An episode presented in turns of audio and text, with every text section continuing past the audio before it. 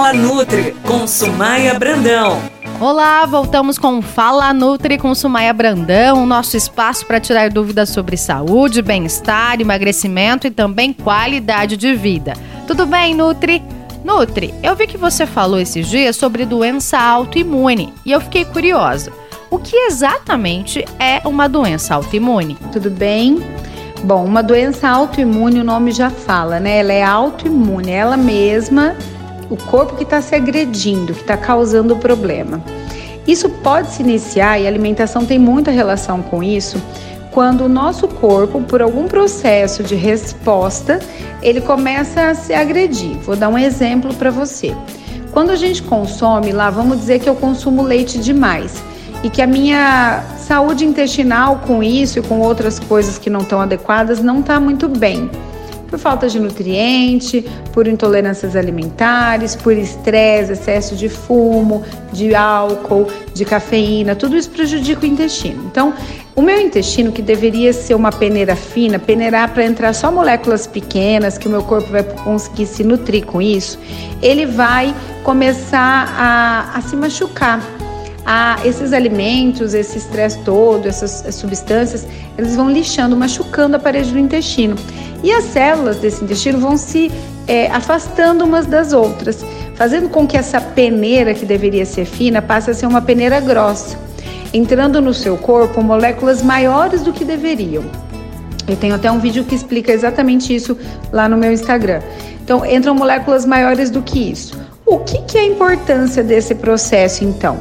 A importância é que quando essas moléculas entram muito grande, o meu corpo não está preparado para elas, não estão prontas para ser absorvidas. Elas têm que ainda serem é, digeridas, digamos assim, mas elas têm que ser modificadas. O meu corpo cria anticorpos contra essas moléculas que agora estão agredindo o meu organismo. Quando isso acontece, Renata, é, essa agressão e, e, eu formo anticorpos para isso, eu formo, eu, o anticorpo vai lá, pega aquela molécula, né? e forma um, acontece um processo de mimetização celular. Então eu formo ali um complexo antígeno-anticorpo. De, parece difícil, mas vocês vão entender. Quando isso acontece, eu tenho uma nova molécula. E essa nova molécula, ela às vezes, muitas vezes, é semelhante com algumas proteínas, porque ela é uma proteína, né? Com algumas proteínas do meu corpo. Então, se eu tenho uma molécula parecida com uma da minha tireoide, eu tenho um processo de tireoidite de Hashimoto, eu posso desenvolver. Se eu tenho com, com células pancreáticas a semelhança ou a, ou a, a, codificação, porque o meu corpo, a autoimunidade, ela tá aí. Ela pega aquilo ali que ela tá tentando matar, porque é molécula grande que entrou demais no meu corpo que vai fazer mal para mim, que ela não pode fazer, que ela tem que eliminar isso, e por semelhança ela ataca partes do corpo que a gente tem que ela não deveria atacar. Justamente porque eu estou consumindo muito daquele alimento e estou produzindo muito anticorpos contra aquilo e formando muito, muito molécula antígeno anticorpo. E aí eu posso desenvolver a partir daí N tipos de autoimunidade: psoríase, lúpus, é, tiroidite Hashimoto, diabetes, artrite, artrose, outras doenças de pele, alopécia, que é a queda de cabelo, e dentre outros, inclusive outros, outras doenças, outros problemas neurológicos, inclusive. Então é importante que eu saiba identificar é, os alimentos que não estão me fazendo bem. E isso acontece por uma autoanálise, né? Eu faço isso com meus pacientes já na primeira consulta. Nutri, o que a gente pode fazer nesses casos? A primeira coisa a fazer aqui é identificar o que, que não tá legal, tá? Você tá com dor de cabeça, você tá com intestino ruim, identificar os sintomas que não estão indo bem tira da alimentação todo produto químico industrializado, excesso de farinha, excesso de leite, tira esses alimentos da tua, da, da tua alimentação, da tua refeição do dia a dia, por uns 15 dias. E depois você reintroduz eles é, pausadamente. Então, eu tomei leite hoje, eu vou ficar 3, 4 dias sem comer nenhum desses produtos e assim por diante. Por que, que isso é importante? Porque eu consigo, quando eu como alimento, eu sei que eu estou passando mal.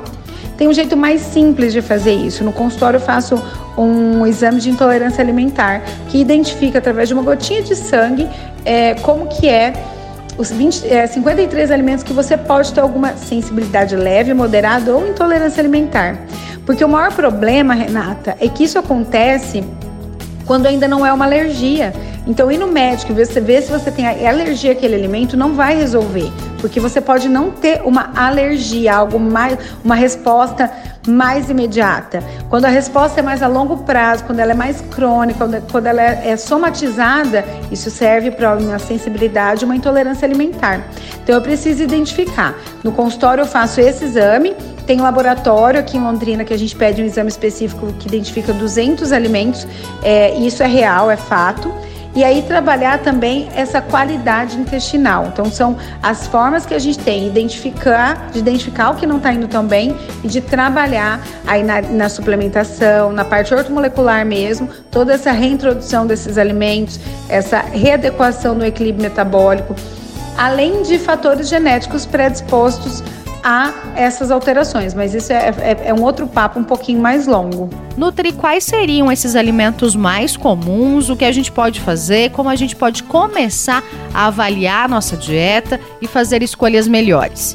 Ó, o que eu pego de mais comum no consultório é glúten, tudo que tem na farinha de trigo, né? Branca ou integral, na cerveja, na cevada é, também como leite e derivados, tá? Então, inclusive, quando é uma insensibilidade ou intolerância alimentar, além da lactose, a proteína do leite. Então, quando você come um queijo e iogurte, você também tem um mal-estar, uma distensão, uma dor abdominal, gases, diarreia, tudo isso. Uh, carne de porco, morango, manga, castanhas, nozes e amêndoas, ovos também é comum, tá?